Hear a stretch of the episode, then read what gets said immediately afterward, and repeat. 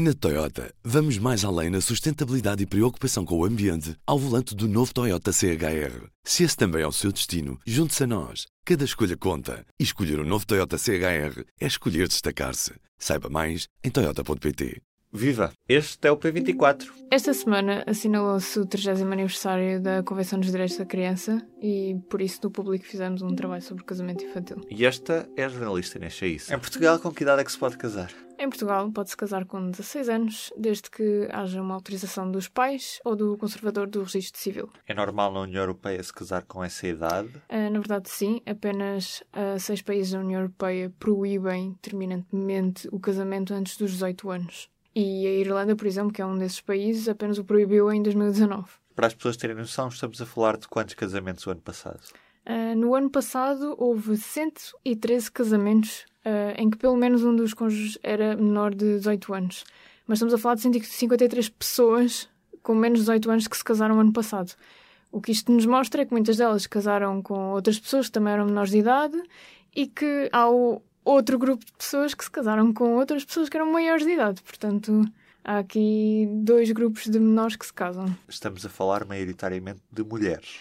As raparigas casam-se muito mais do que os rapazes antes dos 18 anos, mas isto é histórico, pelo menos com os, os dados que, que nós tivemos acesso do INE. O que nos mostra é que no ano passado se casaram 110 raparigas e, por contraste, eh, os rapazes foram apenas 42. Mas lá está, como eu disse, isto é histórico. Em 2013, por exemplo, casaram 58 raparigas e apenas 8 rapazes, que foi o número mais baixo de rapazes a casar-se antes dos 18 anos dos últimos anos. Em relação ao número total de casamentos, como é que eles têm vindo a evoluir ao longo dos anos? Estamos a assistir um período em que cada vez há menos casamentos infantis ou o número está estável?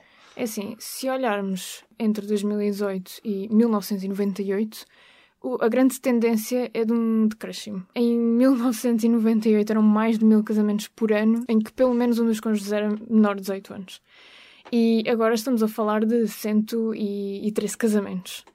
Mas a verdade é que, por exemplo, em 2008 se registrou um pico, Uh, ou seja, houve um decréscimo muito acentuado, mas depois em 2008, do nada, 508 casamentos em que pelo menos um dos cônjuges era, era menor de 18 anos. E a verdade é que a tendência, até 2018, é de um uh, decréscimo. No entanto, desde 2015, 2016, nos últimos anos, a situação uh, tem vindo a reverter-se, ou seja, uh, está a haver novamente, está a verificar-se um ligeiro aumento do número de casamentos. E é neste contexto que surge um aviso das Nações Unidas? Não é no contexto do aumento ou do decréscimo, não, não tem a ver com, com a tendência uh, dos casamentos em Portugal, tem mesmo a ver com a lei.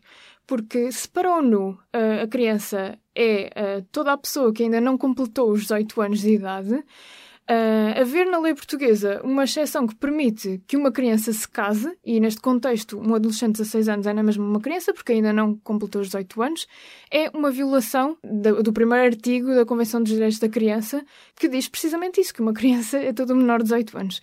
E, e, lá está, isto aqui tem, tem mesmo a ver com, com a lógica usada para definir criança. E o facto de isso estar na lei em Portugal, mas não só em Portugal, também em Espanha, por exemplo, um, faz com que seja em si uma violação. E a ONU, em setembro de 2019, uh, num documento com recomendações para o, para o, o Estado português, uhum. diz isso especificamente, que a questão do casamento é uma questão que tem de ser alterada. O casamento em Portugal deve ser apenas para maiores de 18 anos.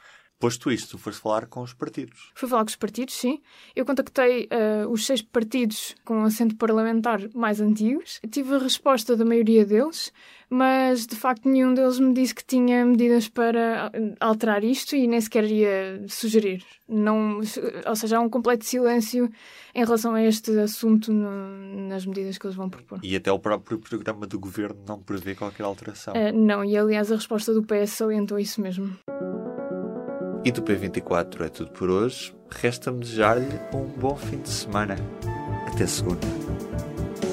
O público fica no ouvido. Na Toyota, vamos mais além na sustentabilidade e preocupação com o ambiente ao volante do novo Toyota CHR. Se esse também é o seu destino, junte-se a nós. Cada escolha conta. E escolher o um novo Toyota CHR é escolher destacar-se. Saiba mais em Toyota.pt.